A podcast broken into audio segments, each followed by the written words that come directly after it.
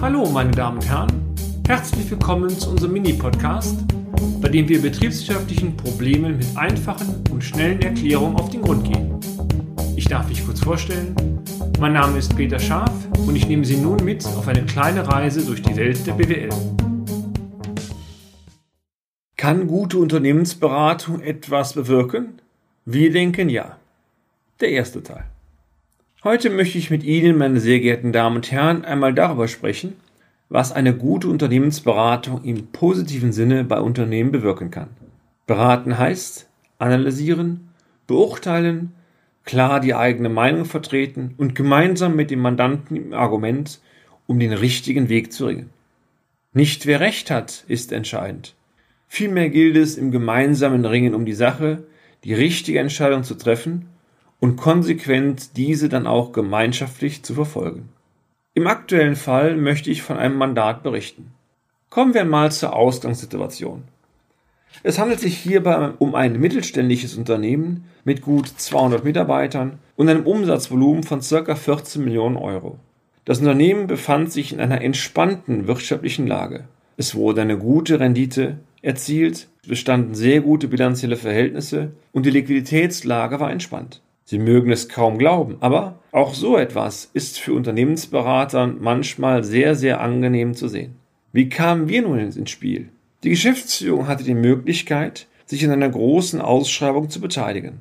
Es war in Aussicht gestellt, dauerhaft ein jährliches zusätzliches Umsatzvolumen in einer Größenordnung von rund 8 Millionen Euro zu erzielen. Dies hätte, gemessen an der Ausgangsbasis von 14 Millionen Euro, ein Wachstum von über 50 Prozent bedeutet.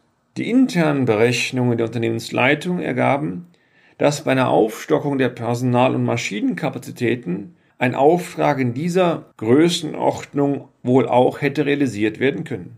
Die seit Jahren vorherrschende Vision, einmal eine Leistung von über 20 Millionen Euro zu erzielen, wäre damit dann tatsächlich Wirklichkeit geworden. Das Rechnungswesen inklusive der Bereich Controlling oblag einem sehr versierten Bilanzbuchhalter. Zwar kam auch er formal zu dem Schluss, dass diese beträchtliche Mehrleistung auch zu einer Erhöhung des Unternehmensergebnisses hätte führen müssen. Den Rentabilitätszuwachs stufte er aber als unterproportional ein. Die mit dem Auftrag verbundenen Risiken waren zudem seiner Ansicht nach nicht ausreichend mit der Rendite des Auftrags abgegolten. Dennoch beharrte die Geschäftsleitung darauf, sich an der Subvention zu beteiligen. Ziel war es, diesen Großauftrag unbedingt auch zu erhalten. Was war nun unser Beratungsauftrag?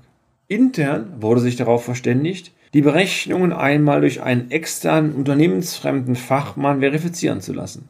Genau so kamen wir ins Spiel.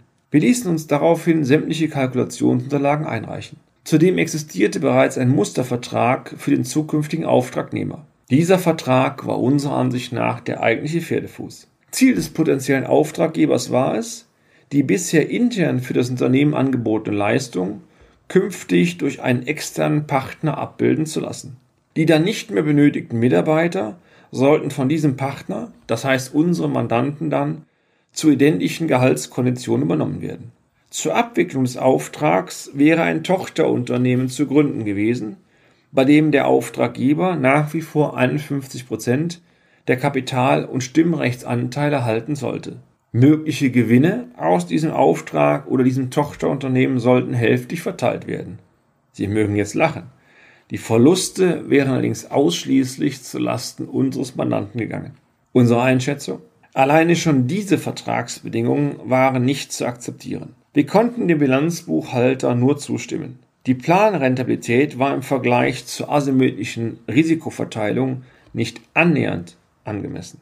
Die momentan bestehende absolute unternehmerische Freiheit wäre praktisch durch Annahme dieses einen Angebotes von heute auf morgen verloren gewesen. Sicherlich hat so ein Auftrag auch die Chance, zusätzliche Erträge zu generieren. Das mit dem Auftrag aber verbundene Risikopotenzial war unserer Ansicht nach aber deutlich höher einzustufen. Hinzu kam, dass die bisher guten finanziellen Ressourcen des Unternehmens tatsächlich nicht ausgereicht hätten, die mit der Expansion verbundene Mehrkapitalbedarfe zusätzlich zu decken. Unsere Einschätzung war klar. Wir sahen in der Annahme eines solchen Auftrags sogar ein existenzbelohnendes Risiko für das Unternehmen, was in keinem Verhältnis zu den möglichen Ertragsaussichten stand. Wir rieten daraufhin unsere Mandanten eindeutig ab, diese Ausschreibung nicht abzugeben bzw. zurückzuziehen. Jetzt möchten Sie sicherlich erfahren, wie der Mandant reagiert hat. Das werden Sie auch im nächsten Beitrag. Und damit sind wir auch schon wieder am Ende des heutigen Podcasts. Haben wir Interesse geweckt? Fein. Dann besuchen Sie uns doch einmal auf unserer Homepage unter www.scharf-office.de und schalten Sie auch beim nächsten Mal wieder ein für eine kleine Reise in die Welt der BWL. Ihr Peter Scharf.